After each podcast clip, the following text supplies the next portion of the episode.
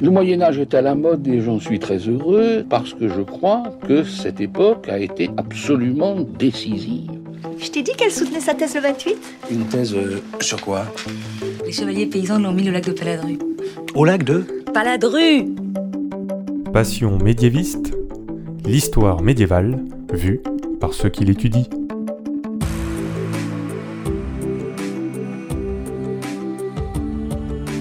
Est-ce que vous savez tout sur le Moyen Âge Mais d'abord, qu'est-ce que le Moyen Âge Vous pensez peut-être au château fort, aux troubadours et à la peste noire, mais ce n'est pas que ça. En général, on dit que c'est une période de 1000 ans, de l'année 500 à l'année 1500. Mais vous l'entendez dans ce podcast, il y a autant de définitions du Moyen Âge que de médiévistes. Je m'appelle Fanny Cohen-Moreau et dans ce podcast, je reçois des jeunes médiévistes, c'est-à-dire des personnes qui étudient le Moyen Âge en master ou en thèse, pour que ils et elles vous racontent leurs recherches passionnantes et qu'ils vous donnent envie d'en savoir plus sur cette belle période. Épisode 84. Clémentine et la domination des animaux. C'est parti. Excuse-moi, mais euh, il y a des gens que, que ça intéresse? Bonjour à toutes et à tous. Aujourd'hui, comme vous l'entendez, je ne suis pas dans mon lieu habituel d'enregistrement parce que nous sommes aujourd'hui au musée de Valence Archéologie et nous sommes en public. Un public en folie. Et oui, nous enregistrons à l'occasion des Journées européennes de l'archéologie de 2023 et on ne va pas parler d'archéologie, mais nous sommes dans la thématique de l'exposition temporaire L'univers sans l'homme, et nous ferons référence à des œuvres de la collection aussi permanente. Donc déjà, merci beaucoup aux équipes du musée pour l'invitation. Et rappelez-vous, si vous l'avez écouté, dans l'épisode 23 du podcast, Johan Boud, vous avez parlé de comment s'est développé le savoir sur les animaux au Moyen Âge. Eh bien, aujourd'hui, c'est un petit peu la suite de cet épisode parce que nous allons aller plus loin sur ces thématiques, parce que nous allons parler dans ce podcast de la construction du discours de la domination sur les animaux et par extension sur les femmes. Oui, tout un programme. Et pour parler de tout ça, j'ai le plaisir de recevoir Clémentine Giraud. Bonjour Clémentine. Bonjour Fanny. Clémentine, tu fais une thèse d'histoire médiévale sous la direction de Didier Lett à l'Université Paris-Cité. On aime beaucoup Didier Lett. Et tu es aussi sous le co-encadrement de Pierre-Olivier Dittmar à l'EHESS, donc depuis 2020. Et ton projet de thèse, alors attention, il est très beau. Enfin, ton sujet de thèse, il est magnifique. La tête effroyablement haute à la manière du lion, elle marche comme des hommes. Deux points. Anthropologie du genre et de l'animalité à la fin du Moyen Âge. On va tout vous expliquer, ne paniquez pas, j'ai vu des regards perdus dans l'assistance, mais tout va bien se passer. Alors, déjà Clémentine, première question rituelle d'un patient médiéviste, pourquoi est-ce que tu as voulu travailler sur ce sujet? Alors c'est une très bonne question et qui demande à revenir un petit peu en arrière puisque j'ai pas un parcours universitaire complètement lisse en termes disciplinaires. J'ai fait une licence de sciences politiques à l'université Paris 8 où j'ai eu la chance d'être formée aux problématiques de genre en sociologie politique euh, notamment, ce qui m'a emmené ensuite vers un master 1 de sociologie, genre politique et sexualité à l'EHESS. Et au bout d'un an, je me suis rendu compte qu'en fait, j'avais gardé enfoui trop longtemps ma passion dévorante pour l'histoire et je me suis donc orientée sauvagement en Master 2 en histoire médiévale, toujours à l'EHESS. Sauvagement, tu as dit? Sauvagement, oui. C'est pas euh, une transition très facile à faire, surtout quand on n'a pas de compétences en paléographie, donc qui consiste à déchiffrer les écritures anciennes, et encore moins en latin, et encore moins en latin euh, médiéval. Donc c'était un peu euh, ambitieux comme bascule, et donc j'ai fait un Master 2 en deux ans. Et là, j'avais traité comme sujet, on pourra peut-être en reparler plus tard, la question de la représentation des biches au Moyen Âge donc euh, les biches dans la littérature et dans l'iconographie, avec cette question qui était comment on avait pu en fait genrer au féminin un animal. Aujourd'hui, ça nous paraît évident. Voilà, vous pensez, je sais pas, biche ou ma biche de Franck Alamo, la biche de Blanche Neige, euh, le sacrifice de la biche à la place de la jeune fille. Donc il y avait beaucoup de choses à dire et je me demandais comment ça s'était construit à la période médiévale. Et donc là, l'objet de la thèse, c'est de prendre un peu la question dans l'autre sens. En master, donc je posais la question des, des conséquences du genre sur les animaux. Et là, je me demande ce que les animaux font au genre et comment on peut apprendre euh, les masculinités et les féminités médiévales à partir des relations aux animaux. Et je pense que c'est de ça euh, dont on va parler. Et je voulais savoir aussi, est-ce qu'il y a des gens qui ont travaillé sur ce sujet avant toi? Paradoxalement, assez peu. Alors, je m'explique sur le paradoxalement et sur le assez peu. Alors il y a une longue tradition en France de faire l'histoire des animaux au Moyen Âge. Je pense que vous avez euh, sûrement croisé les travaux notamment de Michel Pastoureau, mais qui lui-même euh, s'inscrivait euh, dans une, une, historiographie assez riche. Il y avait Robert Delors qui a publié Les animaux ont une histoire dans les années 80. Donc on s'était posé la question de l'exploitation matérielle des animaux. La thèse de Delors, c'était sur le commerce des fourrures. Pastoureau lui a beaucoup plus travaillé sur l'exploitation symbolique des animaux. Et puis là, on est un peu dans un troisième courant qui s'intéresse aux vivants en général et sur les interactions entre humains et non humains. Par contre, ce sont des, approches qui ne se sont pas du tout posé la question du genre. Et à l'inverse, on a aussi toute une historiographie qui a posé la question de la place des femmes dans la société médiévale, des rapports de genre, notamment à partir euh, de postes d'observation privilégiés. C'est ce que fait mon directeur de thèse en partant de l'étude de l'enfance ou de la famille en général. Et sauf que ces deux traditions historiographiques, histoire des animaux et histoire du genre, en fait, se sont pas du tout croisées. Donc ça, c'est pour le assez peu. Euh, pour le paradoxal, c'est qu'en fait, quand on s'intéresse à l'historiographie des femmes ou des animaux, on se rend compte que c'est les mêmes questions qui sont posées. Dans la seconde moitié du XXe siècle, beaucoup de chercheuses étaient confrontées à cette remarque du ah mais tu fais de l'histoire des femmes, euh, mais elles n'ont pas produit de sources. En fait, il suffit de chercher, on trouve des sources. Il y a des femmes dans les sources, il y a des femmes qui ont produit des sources. Enfin, tout ça est évidemment très possible. Et là, quand on fait l'histoire des animaux, c'est pareil. Les animaux, ils n'ont pas laissé de source. Oui, quand même. Là, tu... Sinon, ce serait un scoop incroyable que tu nous donnerais. Ils n'ont pas laissé des sources au sens classique du terme. C'est sûr que j'ai pas encore de traité écrit par un renard euh, ou euh, des traces d'oiseaux. Par contre, on peut penser à tous les travaux de l'archéozoologie qui a été euh, porté à bout de bras dans les années 90 par des personnes comme Frédéric Audouin Rousseau, que vous connaissez sûrement sous son nom de plume, qui est Fred Vargas. Mais non oui, euh, L'écrivaine romancière Fred Vargas est une archéozoologue euh, qui a publié sa grosse synthèse en 1993, excellente année. Mais il y a aussi d'autres personnes comme euh, François Poplin. Et en fait, il y a une revue qui est portée par le Muséum d'histoire naturelle depuis les années 90. Euh, donc les animaux n'ont pas laissé de source, en tout cas pas de source écrite. Par contre, en fait, les animaux sont partout et particulièrement au Moyen Âge. Euh, Michel Pastoureau l'a écrit à de nombreuses reprises. En fait, on ne peut pas regarder un manuscrit médiéval, une architecture médiévale, lire n'importe quel texte sans croiser des animaux. Donc ils ont leur place complètement et euh, cette place-là mérite d'être interrogée. Je pense aussi, ce qui est intéressant avant qu'on aille plus loin, peut-être que dès maintenant on peut donner la définition de genre. On en reparlera après, mais je pense que même dès maintenant on peut en parler. Oui, juste pour resituer un peu, puisque c'est un mot qui est un peu maltraité euh, dans l'actualité depuis une dizaine d'années.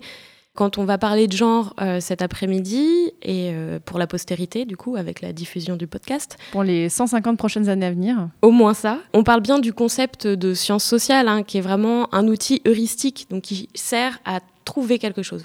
Et euh, en l'occurrence, ce à quoi nous sert le concept de genre, c'est déconstruire ce qui apparaît comme naturel donc une bicatégorisation de l'humanité entre hommes et femmes qui est beaucoup plus complexe que ça, et notamment pour la période médiévale, puisque là je vous renvoie aux travaux aussi de, Clovis Maillet qui a bien montré comment pour euh, toute la première partie du Moyen Âge et en gros jusqu'au 13e, 14e, il y a une grande fluidité dans la construction des genres et que cette polarisation est pas du tout actée. Par contre, moi, pour la période que je travaille, ça commence à être vraiment le cas, et d'autant plus dans des sources qui sont à destination de personnes laïques, qui ont donc pour vocation à être mariés, à se reproduire. Et c'est dans le mariage que euh, ces rapports de genre fonctionnent à plein, puisque c'est uniquement dans le mariage qu'on est pleinement soit masculin, soit féminin. Sur euh, le genre, euh, bien rappeler que c'est toujours une construction culturelle qui est située dans le temps et dans l'espace, mais aussi dans les sources documentaires. Donc là, moi, je vais vous parler d'un certain type de sources qui font apparaître ce que Didier Lett a appelé un certain régime de genre. Mais si on changeait de source,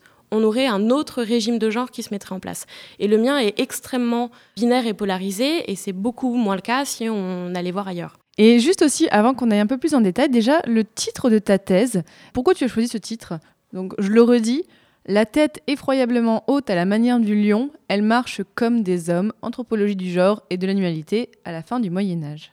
C'est une citation extraite de la source qui me sert de clé de voûte qui s'intitule Le Ménager de Paris. Alors le Ménager de Paris, c'est un traité d'économie domestique qui a été rédigé par quelqu'un qui est non identifié. des identifications ont été proposées, mais pas complètement confirmées non plus. Donc c'est un texte qui aurait été écrit par un riche bourgeois parisien un peu vieillissant à la fin du XIVe. On n'est pas trop sûr de la date, c'est entre 1392 et 1405 en gros. Et euh, il explique qu'il vient de se remarier et que sa jeune épouse a 15 ans. Et la pauvre, elle est un peu perdue parce qu'elle est loin de sa famille, donc elle a personne pour euh, lui dire quoi faire, comment gérer la maison, comment se comporter dans le mariage. Et donc, elle lui aurait fait la demande plutôt que de la corriger en public, euh, qu'il lui fasse des petits points tous les soirs. Alors ça c'était bien, ça c'était pas bien. Et donc plutôt que de faire ça, il se dit bah, je vais rédiger un traité, ce sera plus simple. Donc c'est une source très composite où il y a à la fois un traité, on va dire, euh, euh, de morale, mais avec des, considérations très pratiques. L'inclinaison de la tête quand on marche dans la rue pour aller à l'église. Il ne faut pas avoir les yeux trop trop hauts. Donc ne pas avoir la tête effroyablement haute. Il y a aussi un livre de recettes qui a circulé de manière euh, indépendante et qui est peut-être la partie la plus connue du ménager de Paris. Il y a aussi un traité de fauconnerie et euh, la deuxième partie est consacrée à vraiment la gestion de la maison au quotidien, comment recruter des domestiques, comment ne pas avoir de puces dans son lit, euh, comment faire vieillir le vin. Des choses très pratiques, oui, c'est ça. Très, très pratiques. Et ce qui est incroyable avec cette source, c'est qu'elle, en fait, regroupe l'ensemble des relations possibles aux animaux. Il y a les animaux de compagnie, puisqu'on croise les chiens, les oiseaux en cage. Il y a les animaux qui servent d'auxiliaires au quotidien, puisqu'on entend parler des vaches, des, moutons, des chevaux. Il y a évidemment, du coup, les animaux qu'on mange, particulièrement dans le livre de recettes. Et il y a tous les animaux dont on va faire un usage métaphorique, qui vont servir d'exemple ou de contre-exemple à cette euh, jeune épouse. Et cette citation donc est tirée de ce texte-là. Elle est importante pour moi parce que en disant la tête effroyablement haute à la manière du lion, elle marche comme des hommes. Donc en fait, dans cet extrait, l'auteur condamne celles qui se comportent pas bien dans la rue, parce qu'elles sont toutes décoiffées, elles sont beaucoup trop fières, et elles ont aucune retenue, aucune honte, aucune pudeur. Et ces femmes-là, du coup, elles transgressent deux frontières. La frontière de l'espèce, puisque en tant que femme, elle se comporte comme des lions, et la frontière du genre, puisqu'elle euh, outrepasse une distinction de genre en marchant, je cite euh, le moyen français, au massement. Voilà, si vous voulez ajouter ce mot à votre vocabulaire euh, quotidien, marcher comme des hommes, c'est au massement. On va avoir beaucoup de mots à rajouter à notre vocabulaire à la fin. Alors juste aussi, avant qu'on aille un peu plus dans le sujet, j'aime bien dans Passion médiéviste planter un peu le décor, même si là, on va être beaucoup dans les textes normatifs, donc pas forcément beaucoup dans le quotidien. Est-ce que tu peux nous dire sur quelle époque historique est-ce que tu as travaillé et quel espace géographique et pourquoi? On va commencer par l'ère géographique parce que c'est un tout petit peu plus simple. En gros, je suis sur un... en France du Nord et Bourgogne. C'est là que sont produits et copiés mes manuscrits, donc plutôt au nord de la Loire et euh, je vais jusqu'au duché de Bourgogne. Et donc pour la périodisation, je suis entre la fin du XIIIe siècle et parfois le début du XVIe. En fait, c'est le grand moment du souci pédagogique en fait. Le XIIIe siècle voit émerger euh, toute la littérature sur laquelle moi je vais travailler. Et ensuite, au XIVe, il y a cette littérature qui se développe spécifiquement pour un public féminin. Donc, euh, c'est ça qui m'intéresse. Mais il y a aussi deux autres aspects qui sont importants. Le XIIIe siècle, c'est un moment où se reconfigure vraiment le, rapport aux animaux, au sens où on voit se rediffuser et de manière très large les textes d'Aristote qui avaient été euh, oubliés en Occident et qui reviennent à partir de traductions arabes, et notamment tous ces livres sur les animaux, qui du coup proposent une nouvelle vision du monde qui est beaucoup plus naturaliste et qui s'intéresse beaucoup au corps. Mais il y a un double effet pas très avantageux pour les femmes, puisque euh, Aristote a une vision assez dépréciative, euh, pour le moins, notamment du rôle des femmes dans la reproduction, c'est-à-dire qu'il leur retire toute capacité à engendrer et les femmes sont simplement des vaisseaux vides. Et cette diffusion du savoir aristotélicien va euh, en fait reléguer les femmes au second plan à plusieurs niveaux. Donc il y a cette redécouverte d'Aristote qui bouscule les relations aux animaux et cette manière d'envisager euh, le rôle des femmes. Cette fin du Moyen Âge, 14e, 15e siècle, c'est aussi un moment où, je vous l'ai déjà dit, les rapports de genre se polarisent et se hiérarchisent. Donc la hiérarchie, elle arrive notamment par Aristote, mais pas que. Ça avait été déjà un peu amorcé par la réforme grégorienne, c'est un autre sujet. Et la polarisation, on peut par exemple avoir dans le vêtement, quelque chose d'aussi simple que ça. Disons qu'avant le XIVe siècle, grossièrement, tout le monde porte des vêtements longs. Et au XIVe siècle, euh, l'historiographie a identifié ce qu'on appelle la révolution vestimentaire, c'est-à-dire que les vêtements des hommes vont se raccourcir et on va voir apparaître la mode avec euh, les choses le pourpoint. C'était l'épisode 10 sur le concept de mode au Moyen Âge. Voilà, donc pourpoint chose pour les messieurs, donc euh, ça raccourcit, ça moule les fesses, ça plaît pas toujours aux moralistes. Et pour les femmes, on voit plutôt un allongement démesuré du corps, avec des longues manches qui vont traîner jusqu'au sol, des longues traînes qu'on appelle des queues, c'est pas complètement anodin, et des coiffes qui vont monter et monter et continuer à monter, qu'on appelle, elles, des cornes, ce qui va pas beaucoup plaire aux moralistes non plus. Donc en fait, on va avoir la production de deux silhouettes, masculines et féminines, extrêmement euh, différentes. Donc c'est un, un bon exemple de cette polarisation. Oui, là on voit bien les éléments de contexte. Alors, on va rentrer un peu plus dans le dur du sujet. Donc tu travailles sur comment s'est développée la domination de l'homme sur les animaux dans la théorisation et donc sur les rapports entre hommes-femmes dans cette théorisation. Reprenons déjà un petit peu en amont. Comment est pensé le rapport aux animaux au Haut Moyen Âge, donc le début du Moyen Âge, et qu'est-ce qu'on a comme héritage de l'Antiquité tardive? L'élément principal de permanence, ça va être l'héritage d'un savoir médical sur euh, les animaux. Notamment, on va beaucoup euh, reprendre euh, l'histoire naturelle de Pline. D'ailleurs, si vous voulez voir Pline, il est en tableau dans l'exposition temporaire, parce qu'il meurt pendant l'éruption du Vésuve. Magnifique tableau, impressionnant. Allez le voir. Première salle. Et donc, en fait, ce savoir antique va passer à la moulinette des auteurs chrétiens, comme par exemple l'évêque de Séville, Isidore, donc là, on est plutôt fin du 6e, 7e siècle, ou de Raban mort au 9e siècle. Et euh, ce qui fait que le, savoir antique va se doubler d'une moralisation chrétienne. Et c'est par exemple très visible, attention, subtil euh, appel du pied, avec le cas du cerf. Pline euh, avait plein de petites recettes médicales à partir des morceaux de cerf, mais qui vont prendre une nouvelle valeur avec sa, sa moralisation chrétienne. Alors je m'explique. Le cerf, c'est vraiment un animal très positif dans le bestiaire chrétien. C'est un bestiaire qui est polarisé. En gros, il y a euh, le bestiaire du Christ d'un côté et le bestiaire du diable de l'autre. C'est deux que- salles, deux ambiances, quoi. Ouais, vraiment pas terrible. Alors, il y a beaucoup d'animaux qui sont ambivalents, comme le lion, qui peut à la fois être le, le roi des animaux, mais euh, aussi le lion qui attaque Daniel dans la fosse. Il y a un chapiteau Derrière nous, dans une des salles. nous qui vient de la cathédrale. Euh, le cerf, lui, est beaucoup moins ambivalent, au sens où c'est un des trois seuls animaux crucifères, donc qui peut porter la croix. Vous pouvez voir la colombe euh, du Saint-Esprit, qui est souvent représentée avec la croix, l'agneau, et donc le cerf. Pensez par exemple à toutes les scènes de conversion de saints. Par exemple, il y a Saint-Eustache, par la chasse, chasse un cerf, le cerf se retourne, et là, paf, la croix du Christ euh, entre les bois, hop, conversion, hop, Il y a l'escargot aussi qui est un symbole lié à Jésus, mais ça c'est un, des précédents épisodes du podcast aussi, qui symbolisait à la fois une vulve et Jésus, selon les représentations. C'est euh, beaucoup moins ambivalent, encore une fois, pour le cerf. En fait, les bestiaires sont constitués autour de trois éléments. On va donner à l'animal un nom d'espèce. Donc là, le cerf. On va lui associer un comportement type qui va être moralisé. Le comportement type du cerf, depuis euh, un texte qu'on appelle le Physiologos, qui est un texte alexandrin du IIe siècle, mais qui a beaucoup circulé, euh, le comportement type du cerf, c'est d'être l'ennemi du serpent. Et cette dimension chrétienne du cerf, vous pouvez la retrouver donc dans la salle qui est juste derrière nous. Vous avez donc un ensemble de mosaïques qui est particulièrement impressionnante, avec notamment des cerfs qui s'abreuvent aux fontaines du paradis. Et quelque chose de, vraiment important, puisqu'on l'a dans l'Ancien Testament, c'est le psaume 42 qui euh, dit en substance, et c'est cité euh, de mémoire, c'est Comme le cerf soupire après l'eau fraîche, mon âme soupire après toi, Dieu. Et donc le... C'est beau, hein Tu cites des psaumes comme ça, je suis hyper impressionnée. J'en ai pas beaucoup en réserve, donc il faut pas pousser trop loin.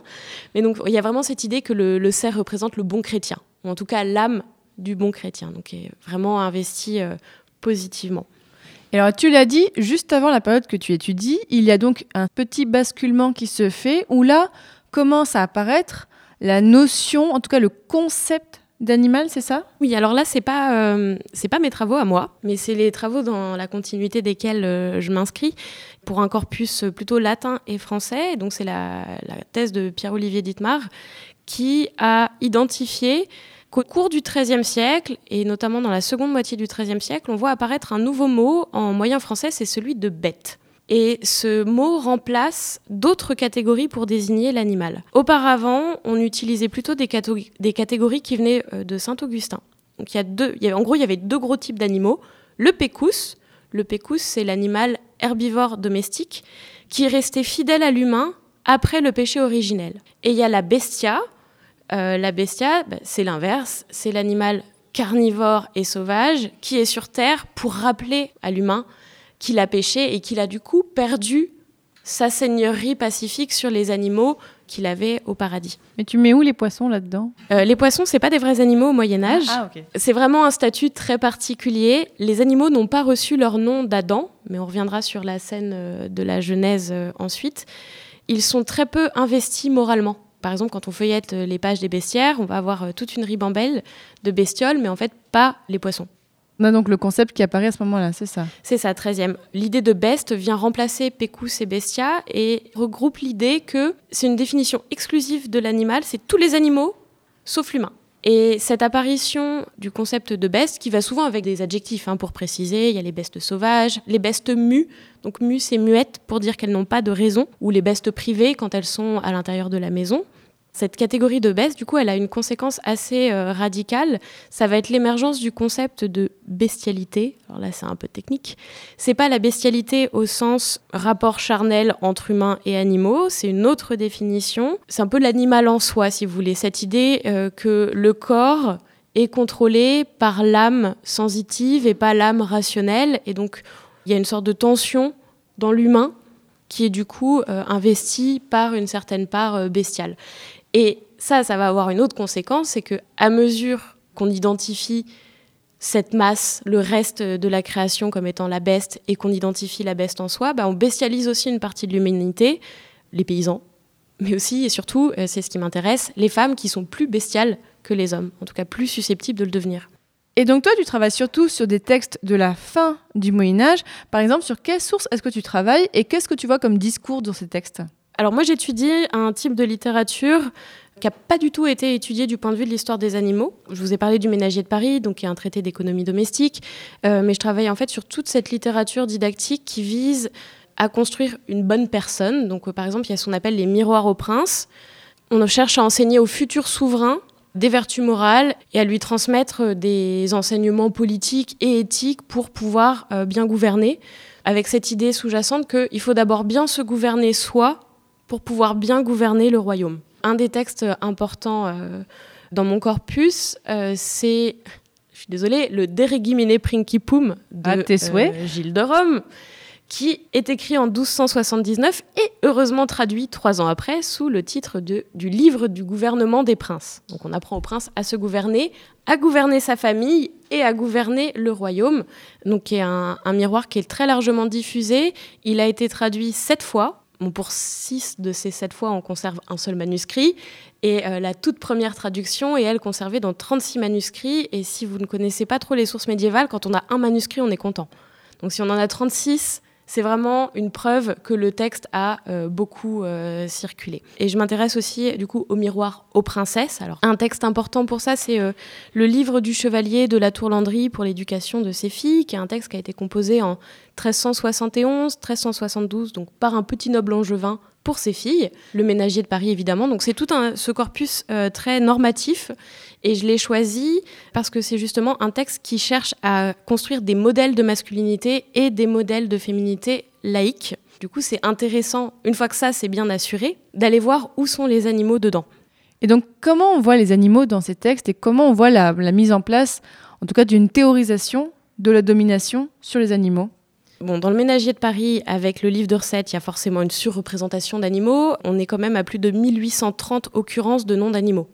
Oui, c'est même sans compter les noms de parties de corps d'animaux, donc c'est assez conséquent. Dans le livre du gouvernement des rois, on en a un peu plus de 200. Dans le livre du chevalier de la Tour Landry, il y en a plus d'une centaine. Donc je sais que j'anticipe un peu sur la question méthode, mais en fait ce que je fais moi, c'est que je vais pointer. En fait, je lis tout et je relève tous les noms d'animaux et je vois comment ils sont présentés. Est-ce qu'ils ont un rôle actif dans l'histoire, s'il y a une histoire? Est-ce qu'ils ont un rôle passif, par exemple? Est-ce que c'est juste une monture, par exemple pour un cheval? Ou est-ce que ce sont des animaux métaphores? Ou est-ce que si parfois bah, c'est pas vraiment des noms d'espèces, mais ça peut être juste des catégories, par exemple si c'est juste le mot best. Donc en fait on est sur un, un usage de définition on utilise la catégorie best pour définir en retour le bon humain. Et ça, par exemple, c'est une spécificité des miroirs au prince. Le terme best est pratiquement absent des livres à destination des femmes, puisqu'en fait, elles n'ont pas besoin de ces considérations ontologiques sur le rapport aux animaux. On va leur donner des exemples concrets avec des espèces, des histoires d'anguilles, de chèvres, de mais pas de, de grandes catégories euh, générales. Dans le champ des, miroirs au prince, on va rester avec notre Gilles de Rome et, ses traductions. Ce qui m'avait vraiment frappé, c'est du coup le, le, rôle qui est toujours très passif. C'est-à-dire donc j'ai fait mon petit relevé des occurrences dans euh, la traduction en français de Gilles de Rome, et il n'y a pas d'animaux actifs. C'est soit un usage ontologique, donc la catégorie best, pour dire euh, ne vous comportez pas comme des bestes, en gros, euh, mangez raisonnablement et restez fidèle à votre femme, ce genre de considération.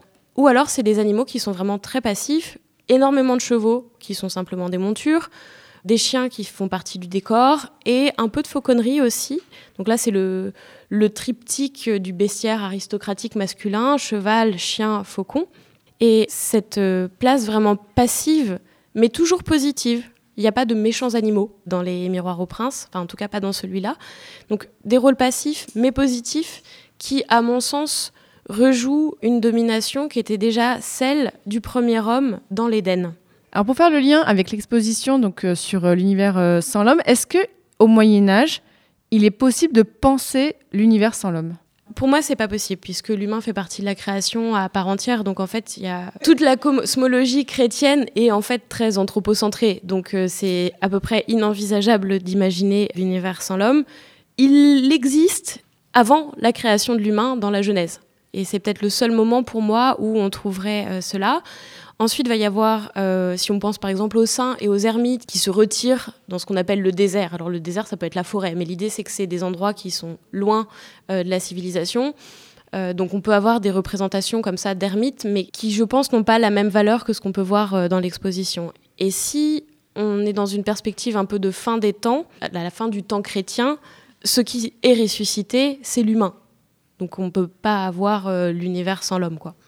Et alors, est-ce que tu peux peut-être nous dire en quelques mots? Alors, bien sûr, on a visité l'exposition il y a quelques heures, donc on va vraiment dire des choses un peu générales, mais qu'est-ce que t'ont inspiré les œuvres de l'exposition et qu'est-ce que tu as vu comme référence par rapport à tes recherches? Alors peut-être préciser tout de suite que l'exposition c'est 18e, 21e siècle. Oui, on n'a pas de médiéval dedans. Il n'y a pas de médiéval dedans. C'est pour ça que je dis inspiré. Alors moi j'ai été beaucoup frappée par une œuvre qui est une, une association d'une centaine de clichés, c'est euh, The Last Pictures, je crois. Alors déjà il n'y a pas de médiéval dedans, et il y a surtout une sous-représentation des animaux et des femmes aussi. Ah oui, l'univers sans l'homme, en fait, c'est un peu l'univers sans les animaux et sans les femmes. Bon, c'est pas grave. Et sans le médiéval. et sans le médiéval. Alors euh... qu'il y a une tablette cunéiforme, donc. Euh, oui, on aurait pu imaginer une page de manuscrit, alors euh, lequel euh, ça aurait été ouvert à débat. Mais je vous invite à aller voir ce magnifique tableau d'une vache qui se gratte. Puisque Fanny m'a demandé Ah, et les vaches au Moyen-Âge J'étais là. Bah, en fait, les vaches sont pas dans les bestiaires, typiquement. Mais les pauvres Genre, il y a tout le monde sauf les vaches? Quasiment? Il y, a même des, il y a même le dragon, il y a même des bêtes qui n'existent pas forcément, mais il n'y a pas des vaches? Alors on a le bœuf, on va parfois trouver le taureau, mais en fait la vache en tant que telle n'est pas le... Il n'y a pas vraiment de moralisation euh, de la vache, elle appartient pas à cette première famille de bestiaires en tout cas. Par contre, elles sont présentes euh, dans les encyclopédies à partir du 13e, 14e, donc soit en elles-mêmes, soit dans les chapitres consacrés aux veaux, où donc les, les femelles animaux apparaissent en tant que mères euh, d'un petit. Donc sachez que les vaches aiment beaucoup leurs petits veaux. Alors après avoir beaucoup parlé des animaux, donc dans ta thèse c'est quand même un sujet très important. Tu travailles donc sur les rapports hommes-femmes et notamment donc comment en fait on compare euh, les femmes aux animaux. On va en parler. Alors déjà là, ce que tu nous as expliqué sur la domination sur les animaux, quelle influence est-ce que ça peut avoir sur les rapports hommes-femmes? Et là, je crois que c'est le moment de nous parler de la Genèse, c'est ça? C'est ça. On va retourner au tout tout début. Euh, c'est un exercice qu'aiment bien faire les médiévistes. On repart à la Genèse, donc le premier livre de la Bible, et notamment à la création. Euh, Peut-être rappeler, euh, c'est pas toujours évident pour tout le monde, mais en fait, il y a bien deux récits de la création. Dans Genèse 1, on a une création, c'est la création en six jours. Et au cinquième jour, euh, Dieu crée les poissons et les oiseaux. Et au sixième jour, c'est les créatures terrestres donc euh, les quadrupèdes, mais aussi l'humain. Et dans Genèse 1, l'humanité est créée d'un seul bloc, euh, c'est-à-dire androgyne. Mâle et femelle, il les créa, donc androgyne et symétrique. Genèse 2, qui est en fait plus ancien Le que remake. récit- le remake, mais qui est plus ancien que Donc le l'original. prequel. Le, le prequel, mais qui arrive en deuxième. C'est un peu euh, un récit comme à la Star Wars, Wars. ouais, c'est- exactement. Genèse 2, cette fois, c'est un récit historique et hiérarchisé. Le premier homme est façonné du limon de la terre. Dieu l'emmène en paradis, où il s'ennuie et il souffre de solitude. Donc là, Dieu dit, il n'est pas bon que l'homme soit seul, il faut que je lui fasse une aide semblable à lui. Donc là, on se dit, ah, bah, c'est la création d'Ève. Non, une Et vache. que nenni. Non. Non. si, alors si, c'est techniquement la création des vaches parce que c'est la création des animaux. Donc ensuite, Dieu fait défiler l'ensemble des animaux devant Adam pour qu'il cherche donc l'aide qui lui serait semblable et aussi qu'il leur donne un nom. Mais ça marche pas. Alors dans certaines exégèses un peu surprenantes, euh, on nous explique qu'en fait Adam a essayé tous les animaux et qu'il n'a pas trouvé l'aide qui lui serait semblable, sous-entendu pour la reproduction.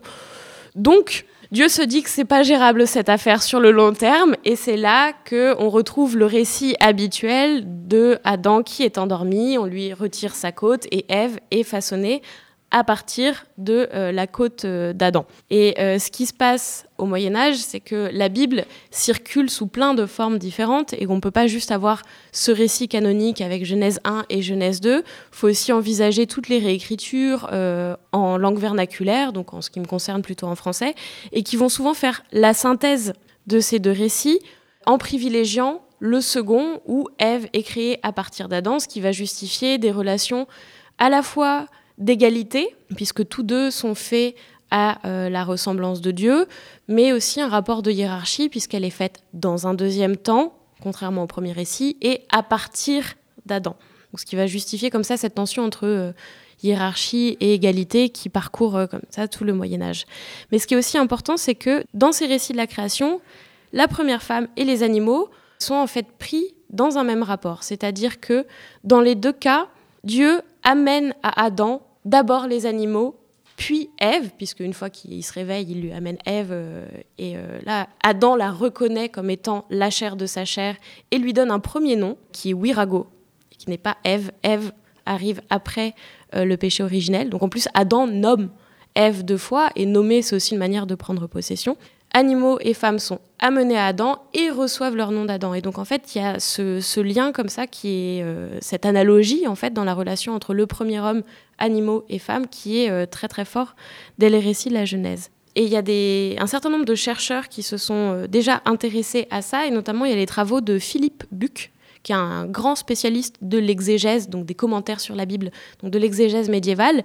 Et lui, il a vraiment étudié la façon dont les clercs, à partir de ces récits de la création, ont vraiment isolé le couple humain-bête et mâle-femelle comme étant des modèles de domination, puisque c'est l'humain mâle qui détient le monopole de la raison. Et euh, c'est quelque chose qu'on va ensuite retrouver dans mes textes à moi, où on justifie euh, le gouvernement des hommes sur les animaux et le gouvernement des hommes sur les femmes, parce qu'ils ont la raison ou plus de raison. Et donc c'est vraiment dans cette, euh, ces récits de la création que se met en place comme ça des modèles de domination qui sont vraiment analogiques. Est-ce que du coup, on crée une égalité entre femmes est égale animaux au Moyen Âge à ce moment-là? Non. Ah. Quand même pas. Heureusement. Non, non, il y a, alors, il y a des petits doutes parfois, mais on reconnaît évidemment euh, aux femmes leur statut humain, heureusement. Toutefois, il y a parfois des petites choses qui nous interrogent. Par exemple, dans les encyclopédies euh, du XIIIe siècle, il y a une encyclopédie qui a beaucoup circulé qui s'intitule le De Proprietatibus Rerum, le livre des propriétés des choses, dont le 18e livre est consacré aux animaux. Et donc, euh, il y a souvent un sommaire, enfin, on a les chapitres un peu espèce par espèce, donc on va trouver euh, la chenille, le satyre, la femme, le cheval. voilà. Et donc, les femmes ne sont pas assimilées aux animaux, il n'y a pas de confusion du tout, hein, ce serait euh, vraiment grossir le trait. Par contre, Bon, il y en a pour qui c'est visiblement pas toujours très très clair. Il y a quand même un rapport d'étrangeté, notamment de la part des clercs qui produisent euh, ce type de texte. Qui voit pas beaucoup de femmes, c'est ça? Euh, c'est l'hypothèse. enfin, il y a un rapport d'étrangeté qui est construit dans des milieux très homosociaux euh, où on reste entre hommes, en gros. Ça vaut ce que ça vaut, mais donc voilà, il n'y a, pas de- a pas de confusion. Par contre, ce que je disais déjà, c'est que femmes et animaux sont quand même pris dans des logiques qui sont euh, assez euh, similaires, ne serait-ce que parce que on écrit dessus. Des hommes produisent des textes sur des animaux, les hommes produisent des textes sur les femmes.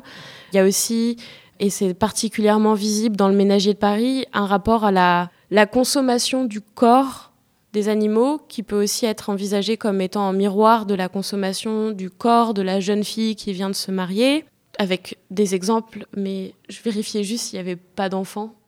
C'est bon. C'est bon, c'est bon. Je crois que c'est le moment de l'exemple cheval. Ah, qui rend ça très visible. Donc dans le ménager de Paris, qui s'adresse donc à cette jeune, jeune fille récemment épousée, l'auteur décide de lui donner des conseils sur comment choisir un cheval. Mais en fait, c'est pas une affaire de femme, ça. Donc, il lui donne littéralement dans le texte une récréation et décide de s'adresser à l'intendant du couple. Alors, si vous avez l'intention de vous acheter un cheval bientôt, euh, prenez bien en note que euh, un bon cheval doit avoir 18 qualités. Donc, il y a euh, trois qualités du lièvre, par exemple la rapidité, trois du renard avec des oreilles courtes, trois ou quatre du bœuf, notamment des yeux bien ronds des qualités de l'âne aussi, notamment le pied sûr et plutôt un bon caractère.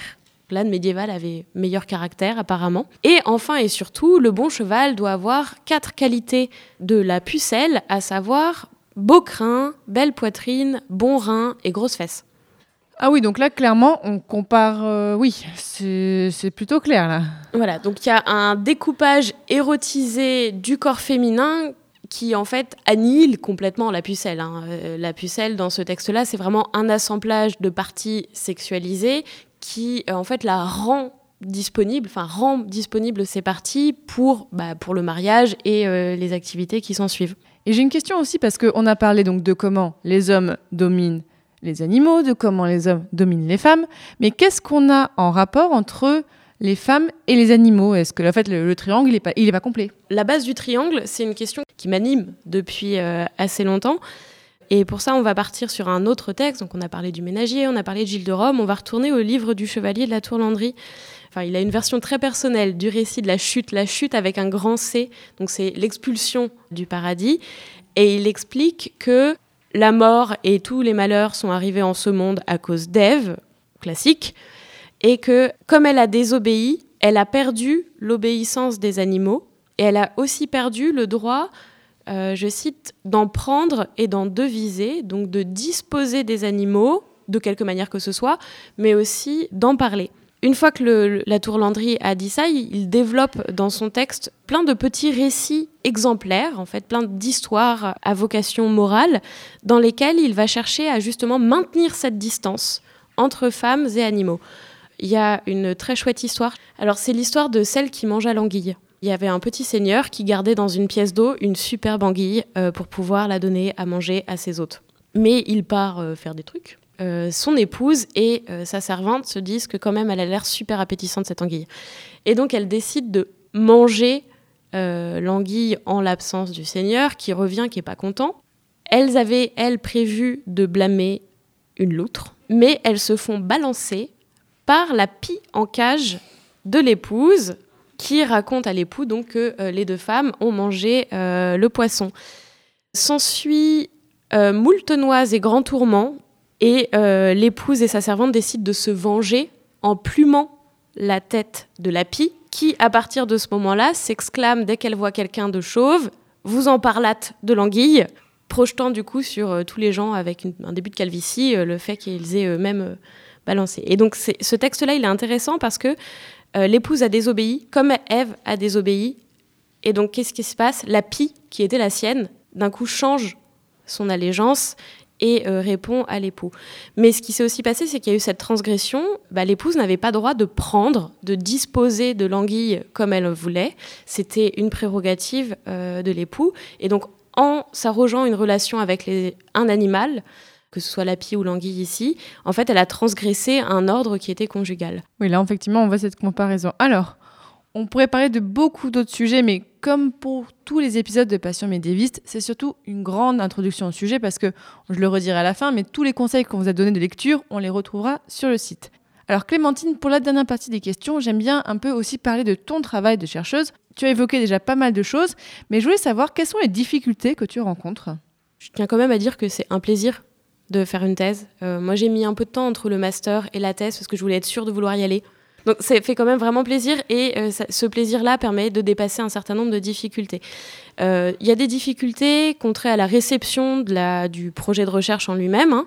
Il y a souvent quelqu'un, souvent un monsieur plus âgé, qui trouve que parler de genre, ça se fait pas trop, ou qu'il faut sortir du dolorisme de l'histoire des femmes et du genre. Je dis, Hum, oui, mais moi, un des modèles de la bonne épouse, c'est le chien battu. J'ai pas l'impression d'exagérer quand même.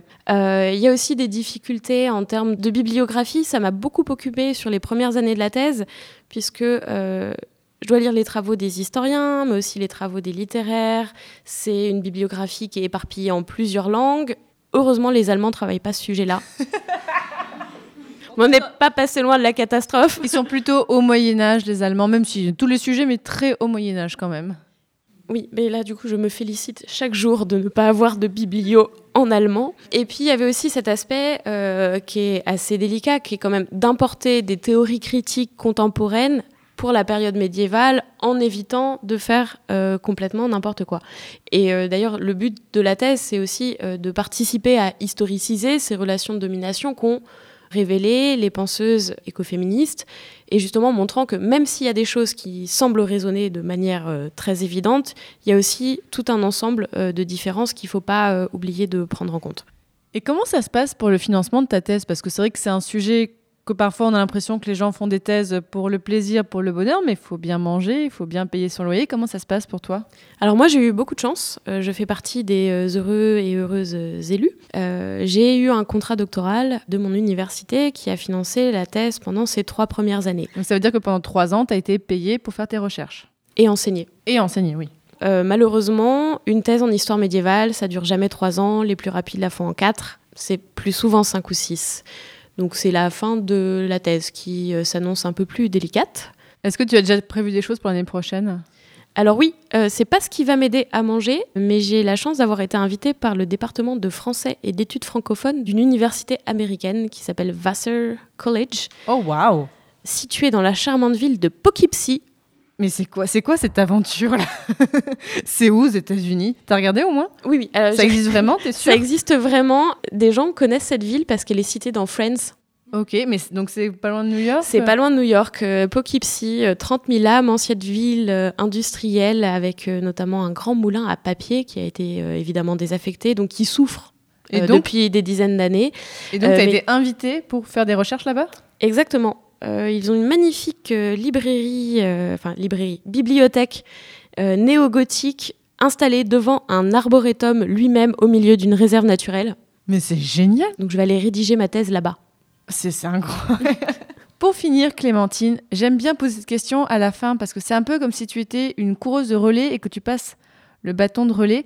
Est-ce que tu aurais un conseil de sujet peut-être pour des futurs étudiants ou étudiantes qui voudraient se lancer à faire des recherches? Est-ce que tu as peut-être un sujet où tu te dis là, il manque des choses à faire? Là, je pense que ce qui serait vraiment extrêmement intéressant, c'est de travailler sur les périodes antérieures, Moyen Âge central ou au Moyen Âge, pour voir justement, pour pouvoir continuer à historiciser ces rapports. Puisque donc si les écoféministes passent de Platon à Descartes et que moi je fais le 14e et le 15e siècle, on n'a clairement pas bouché le trou, donc on peut tout à fait euh, continuer. Et sinon, euh, j'ai découvert récemment un texte qui s'appelle Le Livre de Bon Amour d'un évêque euh, espagnol qui s'appelle Juan Ruiz. Ruiz Ruiz, au milieu du XIVe siècle, où il y a une profusion d'animaux et de comparaisons entre les femmes et les animaux qui, je pense, méritent un peu plus de travail, mais qui pour moi est hors corpus, car en Espagne.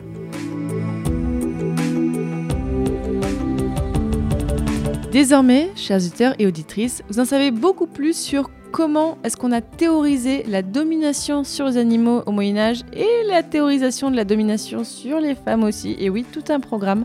Donc merci beaucoup Clémentine Giraud et bonne continuation pour ta thèse aux États-Unis. Mais quelle aventure Merci Fanny, c'était un plaisir. Donc comme d'habitude, vous savez, il y aura un article qui accompagne cet épisode, donc sur mon site passionmédiéviste.fr. Pour chaque épisode, il y a un article où je vous mets donc des conseils de lecture, on remettra donc euh, la plupart des choses qu'a cité Clémentine, un résumé, on vous mettra des images, des choses incroyables. Tant que vous êtes sur mon site, profitez-en parce qu'en fait, je commence à avoir pas mal d'épisodes en lien avec les animaux.